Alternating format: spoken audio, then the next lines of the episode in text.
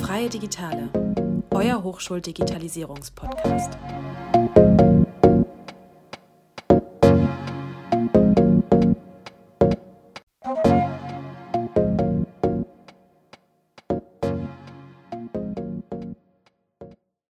Dass die Digitalisierung unseren Alltag erleichtert, ist nichts Neues für uns. Es gibt mittlerweile so viele digitale Alternativen, wie zum Beispiel Navis statt Faltplänen, E-Books statt Büchern oder Apps, die einem in jeder Lebenslage weiterhelfen sollen. Dank der Digitalisierung haben wir so viele Chancen, alltägliche und auch außergewöhnliche Ereignisse zu vereinfachen. Aber nutzen wir auch das Potenzial der Digitalisierung vollständig aus? Ganz einfach nein. Wir könnten mithilfe der Digitalisierung noch viel mehr schaffen. Durch Corona haben wir unfreiwillig einen großen Sprung nach vorne gemacht hinsichtlich der Digitalisierung bei der Arbeit, Uni oder in der Schule. Aber es gibt noch so viele andere Bereiche, die noch ausbaufähig in Bezug auf Digitalisierung sind. Ein Bereich davon wäre zum Beispiel die Nachhaltigkeit. Denn digitale Technologien können die nachhaltige Entwicklung in vielen Bereichen unterstützen und beschleunigen. Genau, und in dieser Podcast-Folge wird es darum gehen, wie die Digitalisierung die Nachhaltigkeit beeinflusst, beziehungsweise wie diese die Nachhaltigkeit verbessern kann. Wer weiß schon, wie viele Kilowattstunden er oder sie am Arbeits- oder Studienplatz verbraucht. Ich denke, nur die wenigsten können sich dies vorstellen. Eins ist aber klar, die Zahl stieg durch die Online-Vorlesungen stark an. Auch wie viel Strom man durch diese und jene Maßnahme sparen kann, kann man sich oft gar nicht vorstellen. Ich denke, dass sich kaum einer mit seinen eigenen Verbraucherdaten konfrontiert. Dabei sind diese gar nicht mal so gering. Ganz genau. Wusstest du, dass das Internet global betrachtet für ca. 4% der globalen Treibhausgasemissionen verantwortlich ist, Tendenz steigend? Das ist mehr als der ganze Flugverkehr verursacht. Und dazu kommt noch, dass sich dieser Wert bis 2025 vermutlich verdoppeln wird. Dafür verantwortlich ist vor allem der Energieverbrauch mit Steigerungsraten von jährlich ca. 9%. Ja, das ist echt unglaublich. Ein weiterer Fakt ist, dass eine Stunde Videostreaming ungefähr so viel CO2 produziert wie ein Kilometer Autofahren. Man könnte also Emissionen sparen, indem man seinen Datenverbrauch reduziert. Ein Beispiel hierfür wäre, seine Filme nur in Full HD zu streamen anstelle von 4K. Aber nicht nur der Energieverbrauch ist ein Umweltproblem, sondern auch der gesamte Lebenszyklus eines elektrischen Gerätes. Dazu gehört die Herstellung, der Transport, die Lagerung, der Verkauf und die Entsorgung. Denn in diesen Bereichen fällt der größte Teil des Energiebedarfs eines elektrischen Geräts an. Dies wird auch graue Energie genannt. Der Lösungsansatz hierfür ist die Green IT. Hier soll der Gesamtverbrauch an Rohstoffen und Energie möglichst gering gehalten werden bzw. schonender genutzt werden. Ein Beispiel hierfür wäre, die elektrischen Geräte einfach länger einzusetzen, den Stromverbrauch zu reduzieren, Produkte langlebiger zu konstruieren oder Verpackungen recycelbar zu gestalten. Somit wird ein elektrisches Gerät über den gesamten Lebenszyklus hinweg, also über die Produktion, Nutzung und Entsorgung, ressourcenschonend genutzt. Ein Beispiel für die Green IT ist das Fairphone. Denn das sogenannte Fairphone 2 wird vom Hersteller selbst als das erste ethische und modulare Smartphone der Welt bezeichnet. Warum? Es bietet die Möglichkeit, einzelne Teile im Gerät selbst auszutauschen, verlängert somit die Nutzungsdauer des Smartphones und vermeidet nicht recycelbaren Müll. Gerade für Smartphones gibt es viele Apps, die die Umwelt im Blick behalten. Es gibt zum Beispiel Apps, die den Stromverbrauch zählen oder Apps, mit denen man im Laden die Produkte scannen kann und dann direkt entdeckt, wie nachhaltig ein Produkt ist. Beispiele hierfür sind die Apps Energy Buddy, Code Check oder Eevee. Aber es gibt auch Suchmaschinen, die nachhaltig gestaltet sind, wie zum Beispiel Ecosia. Diese gibt es auch als App. Hier hilft man mit jeder Suchanfrage mit, Bäume zu pflanzen.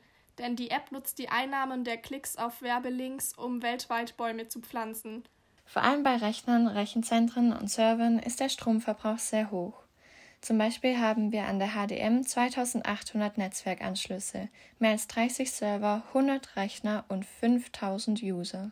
Ähm, mögliche Maßnahmen, durch die Energie und Ressourcen an Arbeitsplätzen gespart werden können, sind Bildschirme mit Abwesenheitserkennung, Biotoner für Drucker oder effizientere Kühlverfahren. Die Nachhaltigkeitsinitiative Uschi der verfassten Studierendenschaft engagiert sich zum Beispiel auch für Umweltschutz und Nachhaltigkeit an unserer Hochschule. Sie tauscht sich über spannende Themen aus, entwickelt gemeinsam neue Ideen und setzt diese an der HDM um, um die Nachhaltigkeit unserer Hochschule zu fördern. Ziel der Initiative ist, an der Hochschule ein Bewusstsein für den verantwortungsvollen Umgang mit der Umwelt zu schaffen und zu beweisen, dass auch kleine Schritte eine große Wirkung haben können. Kannst du dich und die Uschi-Initiative kurz vorstellen? Hallo, ich bin Emma und ich studiere im dritten Semester Verpackungstechnik und bin seit diesem Semester eine der Leiterinnen der Uschi. Die Uschi, ich weiß, das ist ein witziger Name, wir wissen leider auch nicht ganz, wie der entstanden ist. Ähm, das ist auf jeden Fall die Nachhaltigkeitsinitiative der VS der HDM. Und wir setzen verschiedene Nachhaltigkeitsprojekte um und versuchen allgemein einfach bei den Studierenden das Umweltbewusstsein zu stärken und versuchen die, den Uni-Alltag ein bisschen nachhaltiger zu gestalten. Was hat Uschi bereits alles an der HDM umgesetzt? Die Uschi gibt es seit ungefähr 2014 und seitdem haben wir einige Projekte, große und kleine, umgesetzt. Und ähm, zum einen gibt es den Trinkbrunnen. Ähm, genau, der wurde von der VS bezahlt, aber es war eigentlich so die Idee der Uschi. Dann haben wir noch den Ferromaten, wo wir vegane und faire Snacks verkaufen. Wir haben schon mehrere Flohmärkte gehabt und auch schon Kleidertausch. Dann, jetzt gerade gibt es sie nicht mehr, aber eigentlich haben wir so Pfandhorn, wo man seinen Pfand spenden kann. Und das ist in der, in der Zusammenarbeit mit dem Trottweiler entstanden. Dann haben wir das Willy Honey Gabby Board, wo man Sachen verkaufen kann oder Sachen anbieten kann. Und außerdem haben wir zwei Social Media Kanäle, einmal auf Instagram und dann haben wir eben noch eine Facebook-Seite, wo wir Veranstaltungen teilen. Es kommen immer wieder noch andere Projekte dazu. Wir wollen eigentlich auch mit ähm, so einem Verteiler arbeiten und ja, wir haben immer wieder neue Ideen. Muss man halt schauen, was man umsetzen kann. Jetzt gerade in der Corona-Zeit ist es nicht ganz so einfach, weil man sich eher ein bisschen auf das Digitale konzentrieren muss. Aber wir freuen uns, wenn wir wieder in Uni sind und dort dann ganz viele andere Projekte umsetzen können. Wie schätzt du die Nachhaltigkeit an der HDM ein? Was läuft hier schon ganz gut, beziehungsweise was könnte man noch umsetzen, vielleicht auch mit Hilfe der Digitalisierung? Die HDM schätze ich als nicht besonders nachhaltig an. Also wir sind da noch sehr hinten dran, aber klar, es wird daran gearbeitet.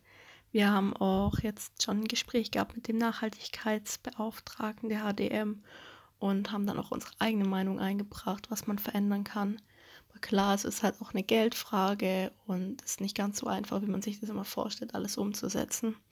Wir haben auf jeden Fall die Ideen und gerade solche Themen wie Mülltrennung, Verbrauch, Photovoltaik oder auch Nachhaltigkeit in den Studiengängen sind Sachen, die wir jetzt so ein bisschen versuchen anzugehen oder halt auch die HDM von sich aus versucht anzugehen. Ähm, ganz gut, also ist ja nicht alles schlecht, ganz gut läuft es eigentlich ich kann jetzt nur für meinen Studiengang sprechen, aber bei der Verpackungstechnik, da ist schon die Nachhaltigkeit ein sehr wichtiges Thema und da versucht man dran zu arbeiten. Ähm, bei den anderen Dingen, klar, es sind auch schon ähm, Stromsparmöglichkeiten da oder dass man irgendwie E-Autos hat oder sowas, aber ähm, trotzdem würde ich sagen, ist da noch sehr viel äh, ausbaufähig. Aber ich bin da sehr zuversichtlich, dass man da noch viele Sachen umsetzen kann. Und klar, auch mit Hilfe der Digitalisierung ähm, kann man viel erreichen. Jetzt so in den Corona-Zeiten, wo alle zu Hause sind und man bemerkt, dass auch Vorlesungen online klappen und man so ein bisschen die papierfreie Variante des Studiums äh, durchsetzen konnte, ähm, denke ich schon, dass das auch hilft. Und ja, also bei Online-Vorlesungen, klar, dann muss ist die Uni ja jetzt weniger belastet, aber da ist halt die Frage, ob das eher nur so die Verschiebung des Problems ist oder ob es da wirklich was verändert hat. Aber ähm, ich hoffe auf jeden Fall, dass wir da noch weiter dran arbeiten können und gerade auch wenn die Uni wieder anfängt, wir dann noch mehr Projekte umsetzen können, auch kleinere, die dann eben die Uschi ähm, umsetzen kann. Da sind halt jetzt dann eher kleinere finanzielle Belastungen im Spiel, als jetzt irgendwie, wenn man Strom sparen will oder den Strom umstellen will. Studierenden an der HDM machen aber schon einiges, um nachhaltiger zu sein.